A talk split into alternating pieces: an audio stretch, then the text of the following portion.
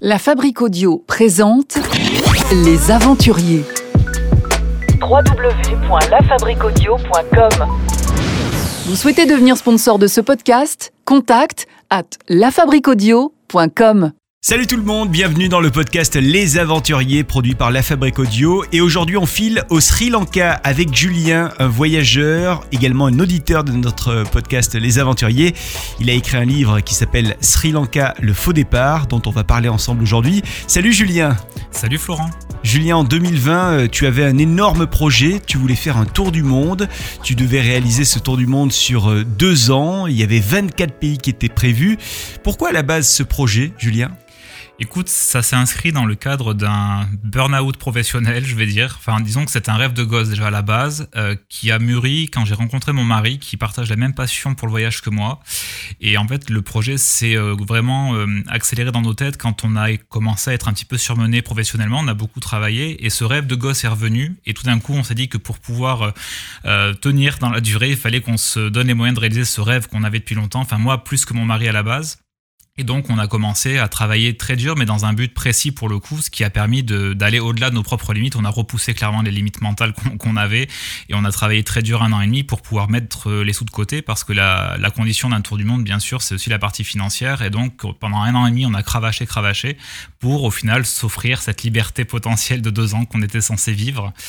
Et voilà. Et donc, on avait 24 pays au programme de ce magnifique projet. Il y avait quoi comme pays qui était euh, prévu? Écoute, de tête, bon, bah, le Sri Lanka, bien sûr, pour commencer. On avait l'Inde, on avait le Vietnam, le Cambodge, euh, on avait euh, les îles Fidji, l'Australie, la Nouvelle-Zélande, l'Équateur, le Pérou, la Bolivie, la Colombie, j'en passe. Enfin, que des beaux pays au programme qu'on ne connaissait pas. On devait faire une boucle comme ça, euh, d'est en ouest, qui devait durer deux ans. Et donc, en gros, on devait passer un mois par pays. Il y avait quoi comme budget prévu à la base? J'entends que vous avez tous les deux cravaché, ça, ça sous-entend que vous avez fait des, des, heures sup pour vous payer ce, ce, beau voyage de deux ans autour du monde. Et le budget, vous l'aviez établi à combien pour ces 24 pays? Écoute, on s'est basé sur euh, les euh, remontées budgétaires des autres voyageurs. Grâce à certains sites, on a des données très précises qui, nous ont permis de partir sur une base indicative de 15 000 euros par an et par personne. Donc si on fait le calcul, on avait un budget de 60 000 euros pour nous deux pour les deux ans. Euh, et c'est sûr que c'était une base conçue sur le fait qu'on allait voyager en backpack, en sac à dos et au plus près de la vie locale pour pouvoir dépenser le moins possible dans tout ce qui est hôtellerie, euh, restauration, etc. pour nous octroyer un maximum de budget pour la partie loisirs. Alors, ton mari, on va, on va donner son prénom parce qu'il a fait partie du, du, voyage, même si ce voyage, on va le voir, n'a pas duré deux ans, euh, mais a été un petit peu plus, euh, plus court. Comment il se, il se prénomme? Nicolas, Nicolas de son prénom, et bien sûr, sans lui, bien sûr, le projet n'existe pas, donc Nicolas a toute sa part dans ce magnifique euh, projet, bien sûr. Avant de partir, vous faisiez quoi comme, comme job? Alors Nicolas était directeur d'un restaurant vietnamien euh, qui s'appelle James Boone à Paris. C'est une chaîne aujourd'hui qui s'est bien développée. Et de mon côté, je suis freelance depuis 2009. Je suis attaché de presse dans la musique et j'accompagne la plupart du temps des artistes en développement pour les aider dans leur carrière à bah, toucher les premiers médias. On sait que c'est un monde compliqué, donc du coup je fais ça depuis 2009 déjà. Ouais. Et lui et moi avons tout quitté. Donc Nicolas a démissionné, euh, enfin fait une rupture à l'amiable. Et de mon côté, j'ai simplement fermé ma, ma boîte temporairement le temps de se projet. Alors on verra euh, ensuite comment vous avez pu rebondir euh, à la, à la, fin de ce, tour du monde, ce mini tour du monde, en fait ce tour au Sri Lanka, parce que euh, vous allez donc y rester seulement un mois, c'est en janvier 2020, et au bout d'un mois, bah, c'est le début d'une longue série de mésaventures. Avant de, parler de ces mésaventures, mais on aimerait quand même connaître votre parcours là-bas, lorsque vous êtes arrivé au Sri Lanka. Donc pour commencer, vous arrivez à la capitale. Exactement, on atterrit du coup le 13 janvier 2020 à Colombo, la capitale du Sri Lanka. Immédiatement, on découvre un peuple très dépaysant, très à l'opposé de ce qu'on peut connaître chez nous. Euh, on se rend compte que la vie locale est bien euh, éloignée de la nôtre. Les, gens fonctionnent beaucoup en communauté, au marché, des marchés locaux très vivants, très colorés, euh, très olfactifs aussi. Il y a du bon et du mauvais dans tout ça, mais on découvre une culture très différente et immédiatement le dépaysement opère. On oublie les heures de voyage qui ont été derrière nous et on se laisse porter. Et c'est vrai qu'en voyageant en sac à dos, on a une totale liberté d'aller d'un point A à un point B. On a très vite opéré pour les bus locaux, qui est le moyen de transport le plus simple au Sri Lanka, et les trains, parce que les trains font partie des plus belles lignes du monde. Ils ont des trains formidables qui, sont un petit peu rudimentaires dans, le confort, mais en tout cas, traversent des paysages de chanté fascinants et incroyables. La seule euh, difficulté qu'on avait, c'est qu'on est parti dans ce projet avec 25 kilos de sac à dos chacun sur le dos. Autant te dire qu'on avait prévu toutes les situations potentielles en termes de météorologie, ah euh, mais 25 kilos sur le dos, clairement, euh, plus jamais. Quand on nous pose la question sur les réseaux, comment vous faites aujourd'hui pour voyager avec 5 kilos, ben, on explique qu'on est passé par 25 et que quand on l'éprouve pendant un mois comme ça, sous 35 degrés, clairement, on le fait plus jamais. Ça veut dire que vous aviez euh, tout mis dans le sac euh, en pensant à plusieurs tenues euh, pour un an et puis que vous vous êtes dit après que c'était beaucoup trop quoi. Bah, c'est ça en fait. Bah, je pense que pour pouvoir faire le tri dans son sac, clairement la meilleure solution c'est d'éprouver les choses, c'est de partir trop chargé. On le fait tous naturellement, que ce soit les, les copines qui partent avec tout l'attirail de maquillage et de coiffure et de sèche-cheveux et puis les garçons avec autre chose. Nous, si tu veux, l'idée c'était aussi de, de faire quelque chose de ce voyage, d'en laisser une trace. Donc on est parti avec un blog qu'on avait ouvert quelques mois auparavant et donc pour alimenter un blog, il faut tout un, tout un lot de matériel informatique, que ce soit le drone, les boîtiers euh, de photos, que ce soit les batteries de rechange, que ce soit euh, la GoPro pour les euh, situations de plongée, etc. Donc tout ça, finalement, mis bout à bout, fait que ça faisait 10 kilos de matos informatique chacun à porter, plus notre sac à dos principal avec les, les, les, vêtements pour deux ans. Et effectivement, on a essayé de pallier à toutes les situations. Mais ce qui est ridicule, parce que quand tu te rends compte que finalement, à part partir en pleine jungle ou dans un pays très très reculé ou très isolé, finalement, tu as des magasins partout. Euh, niveau pharmacie, tu as tout partout. Donc c'est très, très facile finalement de trouver tout ce qui manquerait dans un voyage. Donc plutôt que de le transporter, notre conseil c'est de partir le plus léger possible et finalement ça offre une très très grande liberté, la légèreté. À peine avez-vous atterri euh, à l'aéroport de Colombo, euh, donc la capitale, tu le disais, euh, Julien, du, Sri Lanka, que l'aventure a commencé sur les chapeaux de roue des, galères hein, qui ont commencé à, à voir le jour déjà. Oui, bah, ça fait partie de l'aventure. Disons qu'on a beau vouloir tout prévoir en amont. Moi, c'est vrai que j'avais ce, ce, vilain défaut que je j'essaie de corriger avec le temps, avec l'expérience, de vouloir baliser un maximum de choses pensant que sur place tout serait euh, tout serait au vert. Bon, malheureusement le voyage c'est pas ça, la vie n'est pas ça non plus. Et donc euh, rapidement il y a des petites galères de voyage, mais qui ne sont rien par rapport à celles qui m'arrivera en fin de séjour. On va en parler, j'imagine. Mais bon, disons que les petites galères font aussi le charme du quotidien. C'est quoi les petites galères de début C'est les galères avec les taxis par exemple? Bah, Disons que oui, les galères de taxi, et puis encore une fois, le poids de nos sacs finalement a représenté très vite un handicap parce qu'on se rend compte quand tu as la fatigue, que tu as la chaleur, que tu as ces sacs qui sont très contraignants, puisqu'il faut imaginer qu'on a le sac principal de 16 kg derrière notre dos et le sac multimédia devant. Donc ça laisse très peu finalement de liberté de mouvement, on voit pas nos pieds, on marche comme ça avec ce poids qui est certain, tu vois, sur les épaules. Donc dès qu'il faut chercher un hébergement poser nos sacs quelque part, on n'est pas serein parce qu'on sait que dans ces sacs, entre nos deux sacs, il y en a pour 10 000 euros de matos, tu vois. Donc dès qu'on pose ces sacs, on n'est pas serein, on est aux aguets. Alors non pas que le Sri Lanka ou un autre pays soit plus insécure que le nôtre, pas du tout, mais c'est sûr qu'il faut imaginer que ces pays-là euh, qui sont, euh, on va dire, moins développés que les nôtres euh, peuvent euh, être tentés, comme ça arriverait en France, par du matériel qui traînerait, etc. Ça arrive aux voyageurs, ça ne nous est pas arrivé euh, heureusement, mais ça pourrait arriver. Mais en tout cas, dans notre tête, ça nous a créé une espèce de stress, d'angoisse permanente. Après, ça peut être un taxi qui t'amène pas forcément au bon point de destination. Alors, est-ce que c'est une question d'incompréhension? Est-ce que c'est qu'il essaye de faire un petit détour pour gagner un petit peu plus? Mais tout ça, encore une fois, dans tous les voyages qu'on a pu vivre, ça fait partie du voyage. Il faut le savoir. Et en fait, j'ai remarqué que c'est surtout l'attitude qu'on adopte par rapport à tout ça qui conditionne finalement l'issue du du, petit problème, entre guillemets. Est-ce que si c'était à refaire, au fond, euh, tu te déplacerais avec moins de choses, moins de matériel? Est-ce que, est-ce que y aller avec, tu, tu disais 10 000 euros de matériel, ça vaut vraiment le coup? Est-ce que le jeu en vaut la chandelle? Honnêtement, non. Et puis d'ailleurs, depuis 2020, on a fait d'autres voyages où on est parti. Tu vois, on est parti en 2021 en Équateur trois mois avec 5 kilos sur le dos chacun. Et clairement, on passe de 25 à 5 kilos.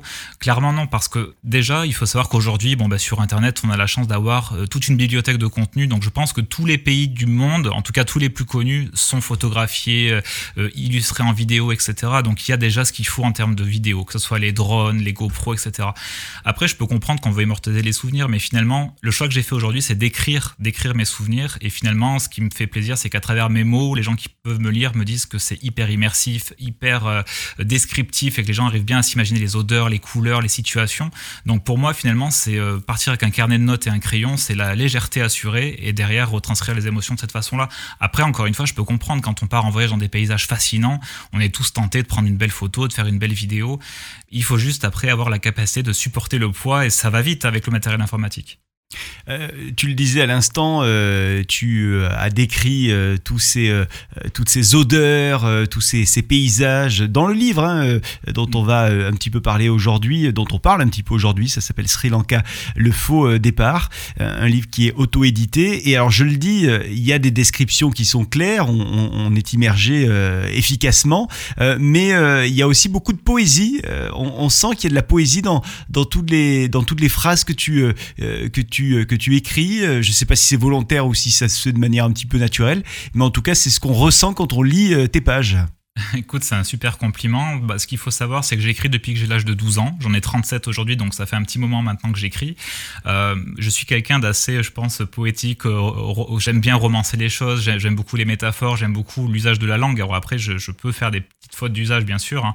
mais c'est sûr qu'à force de manier la langue, je, je pense être capable de faire des phrases qui retranscrivent des émotions. Euh, ce qui est sûr, c'est que hum, j'aime transmettre des émotions, j'aime euh, laisser parler mon cœur. Et, ce, dont je suis fier avec ce livre, c'est que c'est un livre, il faut savoir que je l'ai écrit euh, en 2020. J'ai fini de le retravailler dernièrement, parce qu'on va en parler, c'est pour une famille dans le besoin, donc je l'ai retravaillé et mis en forme comme ceci. Mais je l'ai écrit en 2020 et surtout, je n'ai pas voulu surtout retravailler de trop mon écrit pour être certain que le message qui passe soit celui du cœur. Tu vois, si je commençais à retravailler ce livre en voulant en faire un exercice stylistique euh, littéraire, je pense qu'on perdrait l'essence. Euh, voilà, là c'est un cœur qui parle, c'est des émotions brutes, elles sont écrites au jour le jour, et il y a peu de travail de réécriture pour pas justement trahir la véracité du propos et l'authenticité de ce que je peux vivre et, retranscrire. Je pense que je retranscris vraiment ce que mon cœur me dicte. Je pense laisser en cours de route certaines choses qui sont euh, accessoires, mais en tout cas, ce qui est dans le livre, c'est vraiment ce que mon cœur a retenu et ce qu'il avait envie de partager à l'instant T, quoi. On l'a dit en préambule, euh, le voyage ne va pas durer deux ans et 24 pays, mais va finalement euh, ne durer que qu'un mois. Et c'est au Sri Lanka qu'il va s'arrêter. Il y a une mésaventure qu'on va raconter tout à l'heure, mais on, continue à, découvrir avec toi, euh, Julien, si tu le veux bien, le, Sri Lanka. Bien sûr, quelle est la, spécialité, la première spécialité culinaire que vous avez pu goûter? Écoute, il y, en a une, place. il y en a une fantastique. Elle nous a attirés par le bruit. Il faut savoir qu'on est arrivé à Colombo, dans, dans, dans, la capitale, puis dans les petites villes à, à, côté, et on entendait des tac tac tac tac tac tac tac tac tac tac métalliques, des bruits métalliques assez prononcés. Et puis un soir, on s'est avancé vers une gargote pour voir d'où provenait ce bruit métallique. Et là, on a vu des Sri Lankais couper des espèces de galettes de blé comme ça, mélangées à des légumes et, et, du, et du, du, poulet. Je crois que c'était du poulet. Euh, et ça s'appelle le kotu roti. C'est une spécialité sri-lankaise qui est à base du coup de, viande, de légumes et de galettes de blé coupées comme ça très finement, le tout mélangé et euh, mis en forme sur une plancha, assemblé sur une plancha. Le goût est exquis, c'est un plat tout simple, c'est un plat bon marché, mais pour le coup, les saveurs sont indescriptibles. Tu vois, j'en ai encore le goût, l'odeur sur la bouche, le goût sur la bouche. mais c'est vrai que ce plat-là, j'ai eu l'occasion d'en remanger un il y a pas longtemps à Paris, parce qu'à Paris, on a la chance d'avoir l'ensemble des, des pays représentés. Et il y a un restaurant sri-lankais. Écoute, ce plat, c'est vraiment euh, pour moi un souvenir mémorable parce que c'est la première impression que j'ai eue culinairement parlant du Sri Lanka et c'est un plat tout simple mais qui reprend euh, je pense, toutes les odeurs, les couleurs dans un plat. quoi. C'est la magie ce plat. Là, tu viens de nous parler euh, de la première, euh, du premier plat que, que tu as goûté, la première impression culinaire que tu as eue en arrivant au Sri Lanka.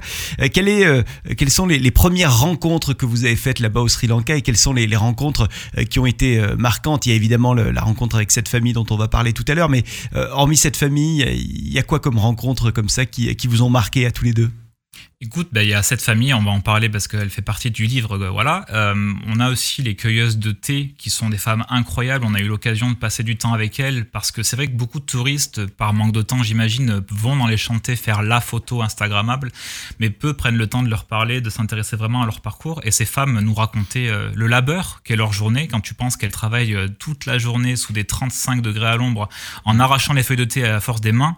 Enfin, c'est, on, l'a fait avec elle pendant une demi-heure et crois-moi qu'au bout d'une demi-heure, on avait mal aux mains, quoi. Et elles, elles font ça toute la journée dans le sourire en gagnant 2,50 euros donc tu vois, c'est vraiment, il y a cette rencontre-là, il y a les pêcheurs qu'on a pu rencontrer qui nous expliquaient à quel point euh, bah, la difficulté de vivre de la pêche, on a des villageois qui nous racontaient la difficulté de travailler avec des touristes parce que le tourisme au Sri Lanka est, développé, mais il y a la concurrence qui s'installe avec les, villes qui, qui, plongent progressivement vers les complexes hôteliers en bord de plage, etc. On a rencontré... Euh, bah, des familles attachantes euh, qui sont un petit peu isolées dans des chantiers, euh, qui, qui, vivent là comme ça de façon sommaire, qui nous accueillent à bras, à bras ouverts et qui nous donnent tout alors qu'on n'est rien pour eux. Enfin, c'est vraiment des rencontres comme ça simples, mais qui sont des rencontres de cœur. Et encore une fois, Soumit et sa famille, qui sont l'objet du livre aussi. Euh, je, je, garde en mémoire notamment une soirée où on sortait de la douche et où Soumit a débarqué dans la chambre avec l'album de, de, famille. Et il nous a expliqué la rencontre avec sa femme, nous a montré les photos de son mariage. On venait de se rencontrer, quoi. Et il nous a partagé un bout de sa vie comme ça spontanément. Et je me suis dit, mais ça, c'est forcément des rencontres de cœur. Enfin, pour parler de ce genre de choses qui sont très intimes, il faut avoir confiance en la personne. Et je pense qu'à travers nos regards, on, a compris qu'on était des gens, euh, des gens vrais, des gens authentiques. On s'est compris. Et ça m'a beaucoup touché parce qu'il nous a ouvert son cœur. Il nous a rencontré cette histoire avec sa, femme qu'il a rencontrée au lycée, qu'il l'a, il l'a attendu parce qu'elle est partie, elle, de son côté. Lui, il est parti en Malaisie pour le travail. Et puis, ils se sont retrouvés, ils se sont attendus, ils se sont mariés.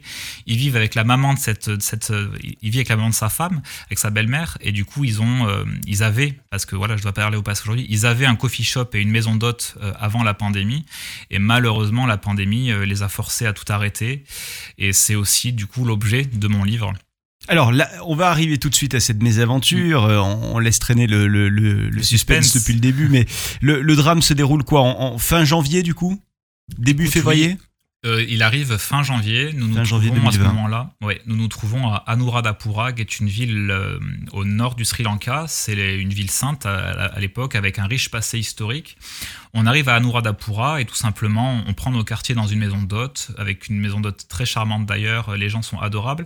On part le soir comme ça chercher un restaurant tout se passe euh, à merveille. Et puis tout d'un coup, alors que nous parlions avec Nicolas, euh, je ne vois pas le danger arriver parce qu'il faut imaginer qu'au Sri Lanka, il y a des trottoirs qui sont ensuite euh, composés de trous béants qu'on ne voit pas forcément parce qu'il manque d'éclairage public. Et c'est la chute que je fais. Je fais une chute de 2 mètres dans un caniveau. Et, c'est comme si le sol se déroubait sous mes pieds. Je n'ai absolument pas vu le danger arriver. J'ai fait une chute de 2 mètres de tout mon poids. Je me suis fracassé la tête, ouvert le bras, cassé le pied.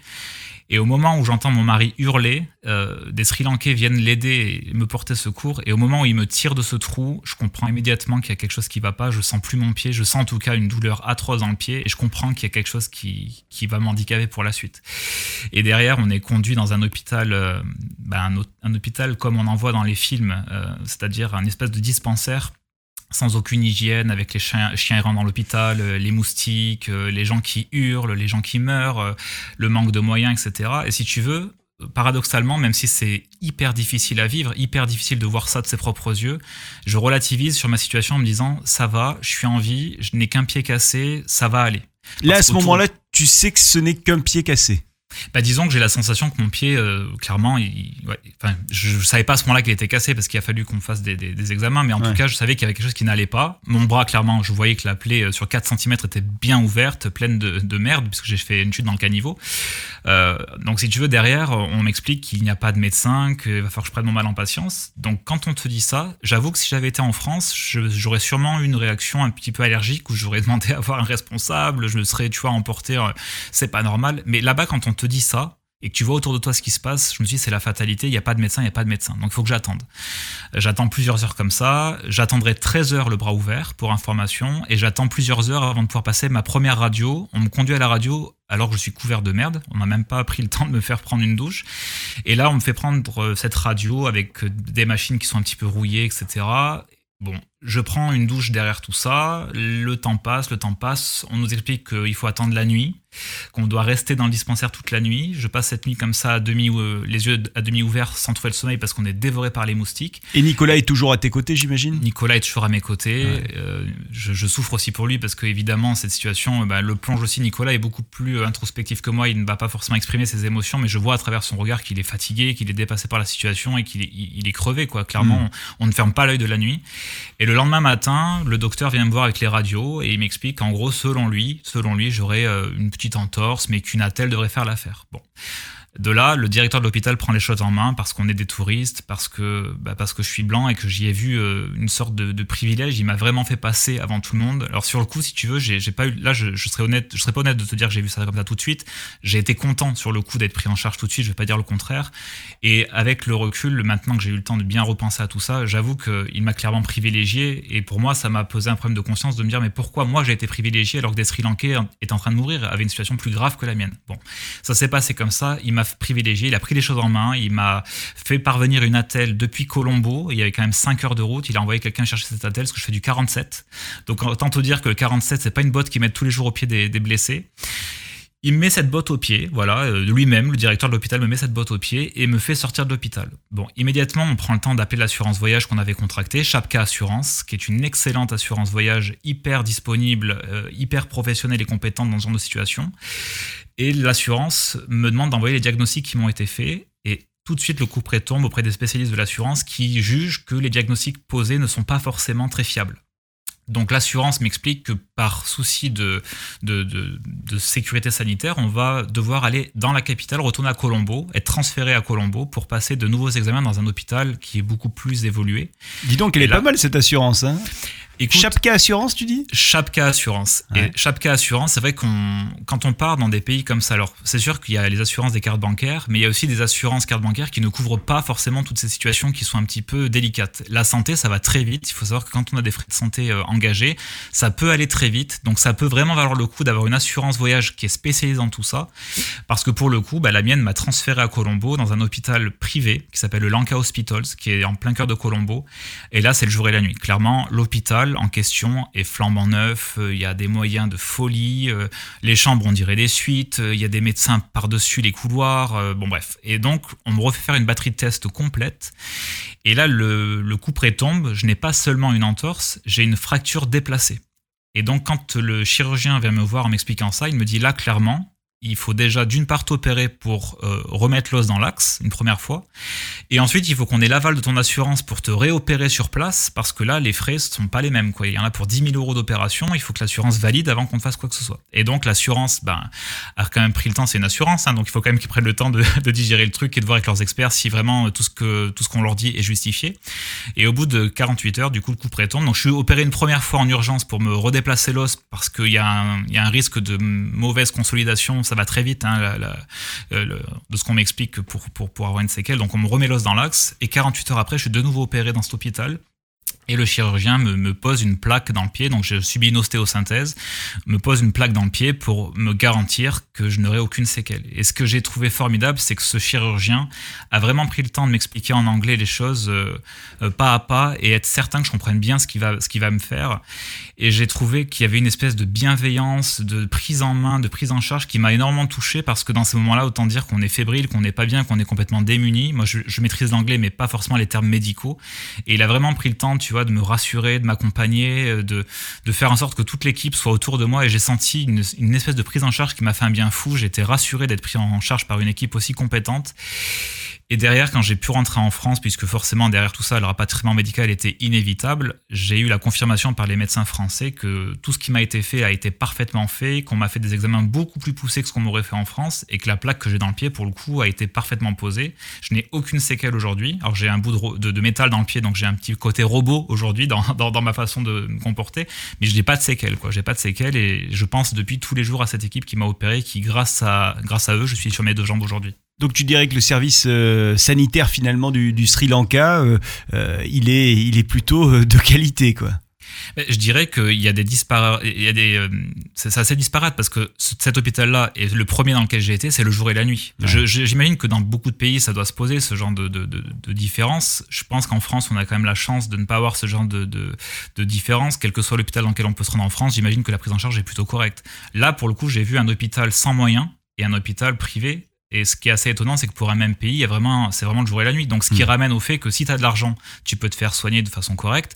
Si t'as pas d'argent, moi j'ai vu des gens arriver à l'hôpital, le premier celui, d'Anuradhapura, arriver en pleine nuit. Clairement, ils ont pas passé la nuit, quoi. Et quand tu le Ouais. vois, quand tu vois les familles arriver, hurler euh, parce que le coup près tombe, on, on l'a vécu. Je t'assure que j'étais en larmes en permanence. Et quand le directeur de l'hôpital est venu me voir en me disant, mais je- enfin, monsieur, qu'est-ce qui vous arrive? Vous avez mal? Vous voulez qu'on vous donne de, de la morphine, quelque chose? J'ai dit non, non, monsieur, je pleure parce que je suis sous le choc. Ce que je vois me, me, me terrorise en fait. Co- Comment euh, Et donc tout ça, si tu veux, sur le coup, c'est difficile à vivre. Mais aujourd'hui, quand on pose des questions sur cet événement-là, qui aurait pu être un événement traumatique, sur lequel je me dis bon, bah, le Sri Lanka plus jamais. Euh, bah, au contraire, euh, je, je, suis rentré de tout ça avec une espèce de dette où je me suis dit mais je veux un jour rendre à ce pays ce qu'il m'a donné. Je, je suis reconnaissant que ce pays m'ait aussi bien soigné. Je suis reconnaissant d'être français. Je suis, j'ai de la chance d'être français et j'ai pas honte de le dire en fait. Quand tu vois derrière, on a eu cette période comme ça affreuse de Covid où il y a eu des, des, des choses qui se sont dites dans les médias, etc., de gens qui étaient contre ce qui pouvait se passer, etc.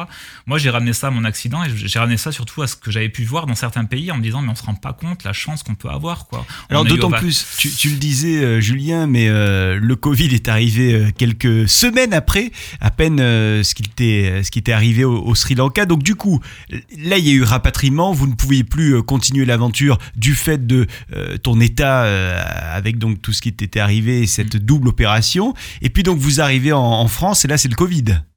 Exactement. Écoute, on a été rapatrié le 12 février 2020. On était bien loin de nous douter euh, de ce qui allait se passer derrière. À l'époque on est parti en tour du monde, notre, euh, le papa de Nicolas nous avait indiqué qu'il y avait deux cas apparemment en Chine et puis quelques cas en Asie qui commençaient à circuler. Mais tu vois, on était bien loin, mais, mais le monde entier était bien loin de se douter de ce qui allait se passer derrière. Donc quand on est arrivé en France le 12 février 2020, si tu veux, l'assurance a préféré nous rapatrier parce que, bon, ma blessure, clairement, nécessitait une convalescence, puis une rééducation. Donc on aurait pu rester à l'étranger, mais si tu veux faire le choix de rester à l'étranger, étranger en étant handicapé, il euh, n'y a, a, aucun intérêt parce qu'on dépense de l'argent sur place pour rien. Donc on a fait le choix de suivre l'assurance, on est rentré mmh. en France dans l'idée de repartir dès que possible. J'étais censé repartir au mois de mai à la base. Sauf qu'on rentre en France le 12 février 2020 et là, clairement, un mois après, la France est confinée. En un mois, tout s'est dégradé, la France est confinée. On comprend que la situation est impossible pour un tour du monde. On relativise parce que forcément, le tour du monde, c'est...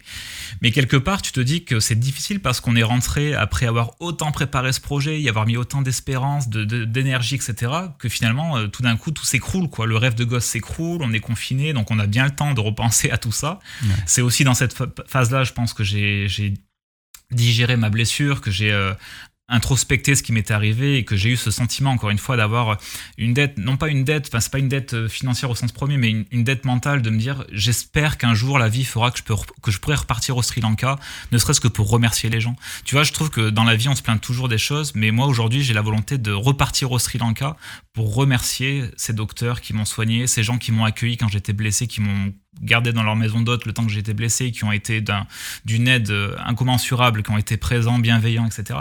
Voilà. Et donc, c'est vrai que derrière, on a essayé de repartir en du monde entre les deux confinements, mais l'Asie était encore bien fermée, donc impossible. On a attendu comme ça jusqu'en 2022. Et en janvier 2022, on était censé repartir en tour du monde. Et encore là, tu vois, malgré le fait qu'on a attendu d'être vacciné, qu'on a fait les deux injections ou trois injections, euh, bah, on s'est rendu compte que le monde était encore paralysé. quoi. Et nous, clairement, on, ne veut pas voyager en ayant ce poids sur la conscience de dire que potentiellement on va diffuser un virus même si on est vacciné parce qu'on sait que derrière nous on serait rapatrié mais sur place mmh. on sait pas ce qui se passe quoi. Donc ça nous a permis de switcher de projet. Voilà on est passé sur autre chose. Et de, de, de nous dire que finalement le tour du monde c'est qu'une forme de voyage ça s'arrête pas à ça quoi alors, euh, ce switch de projet, euh, c'est quoi du coup? C'est un, switch. Avant d'arriver sur euh, l'envie de sortir un, livre, mais ce switch de projet, c'était quoi? C'était l'envie de repartir sur un projet professionnel ou c'était une forme de voyage finalement plus européenne ou comment vous envisagiez les choses? Et écoute, la chance qu'on a eue, alors là je vais donner euh, des remerciements, on remercie nos amis, nos familles, grâce à nos amis, nos familles, on a pu passer euh, de maison en maison, être hébergé comme ça gratuitement, le temps de savoir si on allait repartir en tour du monde. Et donc le fait d'avoir nos amis et nos familles qui nous ont comme ça tour à tour hébergés, on n'a pas trop grignoté nos économies finalement qui étaient prévues pour ce tour du monde et on a fini par acheter une maison. Tu vois, on a switché de projet, on s'est dit que finalement à 37 ans c'était pas mal de penser aussi à l'établissement d'un camp de base, c'est-à-dire euh, bah, une maison qu'on allait habiter entre deux aventures pour nous ressourcer, nous reposer, pour moi écrire mes récits, pour mon mari euh, peaufiner euh, ses, soins puisqu'il est masseur bien-être. Et donc aujourd'hui le voyage comme ça vient ponctuer notre année et entre tout ça, ben, on rentre dans notre camp de base, etc. C'était un projet qu'on avait pour le retour du tour du monde. Alors c'est sûr qu'on n'aurait pas eu le même budget pour, pour faire ce projet-là. On aurait certainement dû reprendre le travail avant de pouvoir euh, souscrire un, un crédit immobilier. Mais du coup les choses ont été faites différemment. On a mis toutes nos économies dans un projet immobilier et aujourd'hui on on est propriétaire. Quoi. Ce que, ce que j'entends également, c'est que ton mari Nicolas, lui, euh, il a changé euh, de, de, domaine professionnel. Il est devenu ma sœur, euh, ma sœur bien-être. Hein. Exactement. Écoute, il avait cette envie euh, qui, ne m'étonne pas. Nicolas est quelqu'un de, bienveillant, d'attentionné, de, tourner vers les autres. Et quand il m'a annoncé ça en plein confinement, c'était un souhait qu'il avait aussi, tu vois, un rêve de gosse qu'il avait depuis longtemps. Il s'est donné les moyens de se reconvertir, de, s'auto-former euh, au massage bien-être avec toutes les techniques, etc. Puis j'ai été cobaye, donc j'ai passé un super confinement, euh, je, te, te le cache pas, puisque du coup j'étais un cobaye quotidien pour qu'il puisse exercer. Et il a lancé son activité à Perpignan quand notre ami euh, Léo euh, à Perpignan nous a hébergés pendant un an. Il a pu s'exercer pendant un an auprès d'une vraie clientèle et de se faire une clientèle fidèle. Et aujourd'hui, mon, mari est ma sœur itinérant, c'est-à-dire qu'il va de ville en ville. Et ce qui est bien, c'est qu'il s'imprègne de ses voyages. À chaque voyage qu'on peut faire, il rentre de ses voyages avec un massage différent. En Équateur, il a ramené du coup l'huile de Palo Santo pour faire un massage adapté, des techniques équatoriennes. Du Mexique, il a ramené la fleur d'hibiscus pour faire un soin à l'hibiscus. Et ainsi de suite. Là, on était au Maroc il n'y a pas très longtemps il a ramené du coup des huiles euh, du, Maroc, euh, l'huile d'argan. Et donc, euh, ces, massages sont aussi le reflet des voyages qu'on peut faire et ça plaît énormément à sa clientèle puisque c'est hyper cohérent avec la vie qu'on mène, c'est hyper cohérent avec nos passions. Et donc, finalement, tu vois, dans, dans toutes les mésaventures de la vie, l'essentiel, c'est qu'est-ce qu'on fait de ces, de ces mésaventures. Et donc, pour le coup, elles ont aussi du positif puisque je te disais, on est d'un côté propriétaire, de l'autre, mon mari s'est reconverti. Et de mon côté, je fais aussi d'autres projets qui seraient peut-être pas nés s'il n'y avait pas eu tout ça, quoi. Alors depuis cette pandémie euh, mondiale, bien des choses se sont passées et, notamment euh, des crises économiques. Hein. Le, Sri Lanka euh, traverse actuellement une crise économique sans précédent. il se passe quoi au, Sri Lanka? On va en arriver ensuite à, ce qui a déclenché chez toi l'envie de, sortir un, ouvrage. Mais d'abord, aujourd'hui, la situation économique, elle est comment au Sri Lanka selon les nouvelles que tu as? Écoute, ça fait trois ans que je suis en contact avec euh, Soumit et sa famille. C'est une famille avec laquelle on a bah, du coup vraiment sympathisé. C'est vraiment passé quelque chose. Même si on a passé deux nuits chez eux, bah, depuis trois ans, on s'écrit très régulièrement. Et en fait, en fin d'année dernière, fin septembre, début octobre, Soumit m'envoie un appel à l'aide. Il m'explique clairement qu'il ne s'en sort plus financièrement, qu'il a dû arrêter toutes ses activités par manque de tourisme, puisque le Sri Lanka, faut le rappeler, euh, vit principalement du tourisme, même si au niveau local, ils ont des richesses, euh, notamment le thé vert qui s'exporte mondialement, mais en tout cas, le Sri Lanka vit aujourd'hui grandement du tourisme. Euh, Soumit m'explique que le tourisme est à l'arrêt, qu'il a dû arrêter la maison d'hôte, qu'il a dû fermer son coffee shop et se reconvertir en épicerie locale quand on sait que le salaire moyen au Sri Lanka aussi entre 150 et 250 euros, on peut se rendre compte très vite de la difficulté que c'est de, de, tenir. quoi. Et donc, il m'envoie un message à l'aide, d'appel à l'aide, et en gros, il me demande de l'aider à quitter son pays. Et immédiatement, quand il m'envoie ça, je me sens complètement dépourvu. Je, me demande, mais concrètement, qu'est-ce que je peux lui répondre? Enfin, c'est terrible. Et surtout, je pense à, sa vie, auprès de sa femme, auprès de sa belle-maman. Et je me dis, mais c'est terrible de vouloir quitter son pays. Et, en même temps, moi, je suis un fils, enfin, je suis un petit-fils d'exilés. Mes grands-parents sont serbes, ont quitté la Serbie euh, du temps de Tito aussi et de Milosevic. Donc, je, peux comprendre ça, euh, des, peuples qui quittent comme ça euh, leur pays pour des raisons politiques ou économiques. Et donc, ça me ramène à tout ça en me disant, c'est terrible et je dois faire quelque chose. Et donc, mon ami m'écrit ça, je lui dis écoute, je te promets, là je monte à Paris pour le travail, je te promets d'aller à l'ambassade du Sri Lanka et de prendre des renseignements et de te les donner. L'ambassade évidemment m'explique que c'est euh, hyper compliqué, voire impossible, à moins d'avoir de la famille sri-lankaise en France déjà bien établie, c'est tout à fait euh, illégal, c'est pas une voie euh, possible et pas envisageable. Et c'est pas forcément la voie que je voulais conseiller à mon ami non plus. J'avais plus dans l'idée de faire quelque chose pour l'aider à tenir et l'aider surtout à, à garder espoir et à rester auprès des siens. Et donc immédiatement j'ai eu l'idée de mettre en forme ce récit de voyage que j'avais déjà grandement avancé euh, lors de mon voyage au Sri Lanka, de reprendre toutes ces notes et de les mettre en forme pour en faire un vrai livre. Donc je te disais tout à l'heure, j'ai très très peu travesti le, le récit, je l'ai presque pas modifié, j'ai juste corrigé les coquilles d'orthographe évidemment, et j'ai euh, ajouté des remerciements, euh, des, dédicaces pour mes amis qui me sont chers, et j'explique dans ce livre que du coup 100% des bénéfices sont reversés pour cette famille, et je me suis dit que le meilleur moyen de parler de ce bouquin, c'était les réseaux sociaux. J'ai fait une petite vidéo qui a, qui a, fait le tour et qui a permis de, de découler déjà 50 exemplaires en quelques jours, c'est qu'un départ, encore une fois. Là, tu vois, on en est à 300 euros de bénéfices sur le livre. Et comme je te disais tout à l'heure, le, salaire moyen au Sri Lanka, c'est entre 150 et 250 euros par mois. Donc, en fait, très rapidement, on a déjà un 13e mois garanti pour cette famille et je veux aller plus loin. Et ce que je ne savais pas, surtout au moment d'écrire ce livre, c'est que mon mari m'a fait une surprise énorme. Sous le sapin de Noël cette année, j'ai eu des billets d'avion pour repartir au Sri Lanka. Je repars en solo 45 jours cet été au Sri Lanka et je vais avoir l'immense bonheur de pouvoir remettre cette cagnotte à cette famille, de voir concrètement sur place comment les aider et surtout d'aller revoir aussi tous les médecins qui m'ont soigné, tu vois, pour leur dire à quel point je leur suis reconnaissant, quoi. En 2021, pour la petite info, entre les, confinements, euh, j'ai fait le chemin de Compostelle. J'avais besoin de me prouver à moi-même que j'étais capable physiquement de tenir encore le choc. Tu sais, quand tu, as eu ce que j'ai eu, on se pose la question, est-ce que physiquement on va tenir euh, sur de longues distances? Et le chemin de Compostelle, c'est donc 750 km entre le Puy, euh, Puy-en-Velay et Saint-Jean-Pied-de-Port chaque seconde de cette marche, j'ai pensé à ces docteurs. À chaque fois qu'il y avait euh, euh, des heures de marche, je pensais à ces docteurs et je me disais, mais mon Dieu, à quel point je suis reconnaissant du fait d'être sur mes deux jambes, de par de séquelles, par de douleurs, tu vois. Donc je trouve que c'est hyper important dans la vie. Et, ce livre, c'est aussi ce, reflet de mon évolution. C'est-à-dire que je ne veux plus aujourd'hui être un voyageur qui voyage uniquement pour son plaisir personnel et unilatéral. Je veux rendre au pays ce qui me permet de vivre. Le Sri Lanka m'a apporté énormément de souvenirs. J'ai rencontré des gens fabuleux, cette famille euh, qui est du coup chère à mon cœur aujourd'hui. Et je veux rendre au pays ce qui me permet de vivre. Donc pour moi, les écrits, ces livres, c'est un moyen de, bah, de, faire ma petite part du colibri, comme on dit, et de rendre un petit peu au pays ce qui m'a permis de vivre grâce à, à lui. Quoi. Sri Lanka, le faux départ, euh, c'est un livre de 222 pages. On l'a dit tout à l'heure, c'est un livre qui était auto-édité. On le retrouve sur ton site internet que tu as créé pour l'occasion spécialement. C'est le, le www.julienpiro.com. Piro, ça s'écrit P-I-R-A-U-D.com.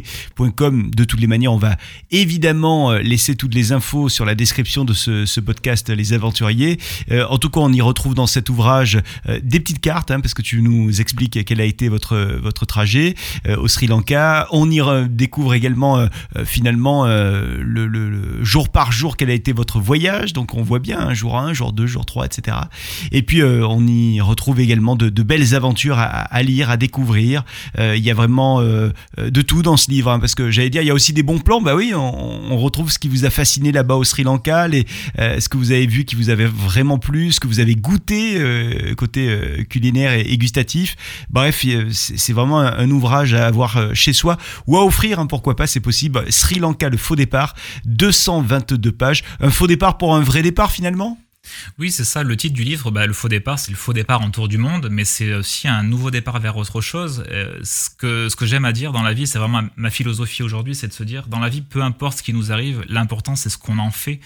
Et euh, c'est vrai que je suis hyper touché quand on me fait ce genre de retour, mais je le fais pas pour la gloire, je le fais vraiment pour moi. C'est-à-dire que transformer le négatif en positif, je pense que c'est la meilleure façon de voir les choses. Dans la vie, il y a toujours des épreuves qui nous impactent, mais pour pouvoir grandir, il faut être capable de les assimiler, de les digérer. Tu vois, cette épreuve m'est pas arrivée pour rien. Elle m'est sûrement arrivée. Euh, je, je, je l'ai ramené aussi au fait, comme je disais tout à l'heure, d'être quelqu'un qui prévoyait beaucoup trop les choses. Je suis parti dans ce tour du monde, tu vois, pour, pour la petite info. Hein. Je suis parti dans ce tour du monde en me faisant arracher certaines dents qui étaient un petit peu euh, potentiellement des, des, évolutions négatives. Je me suis fait enlever des grains de beauté parce que je me suis dit peut-être qu'un jour ils finiront par. Enfin, j'ai été vraiment dans l'extrême. Et quand je, je le dis aujourd'hui, je, je souris, mais j'ai été dans l'extrême de, de baliser tout ce que je pouvais préparer en me disant pendant deux ans je kiffe quoi.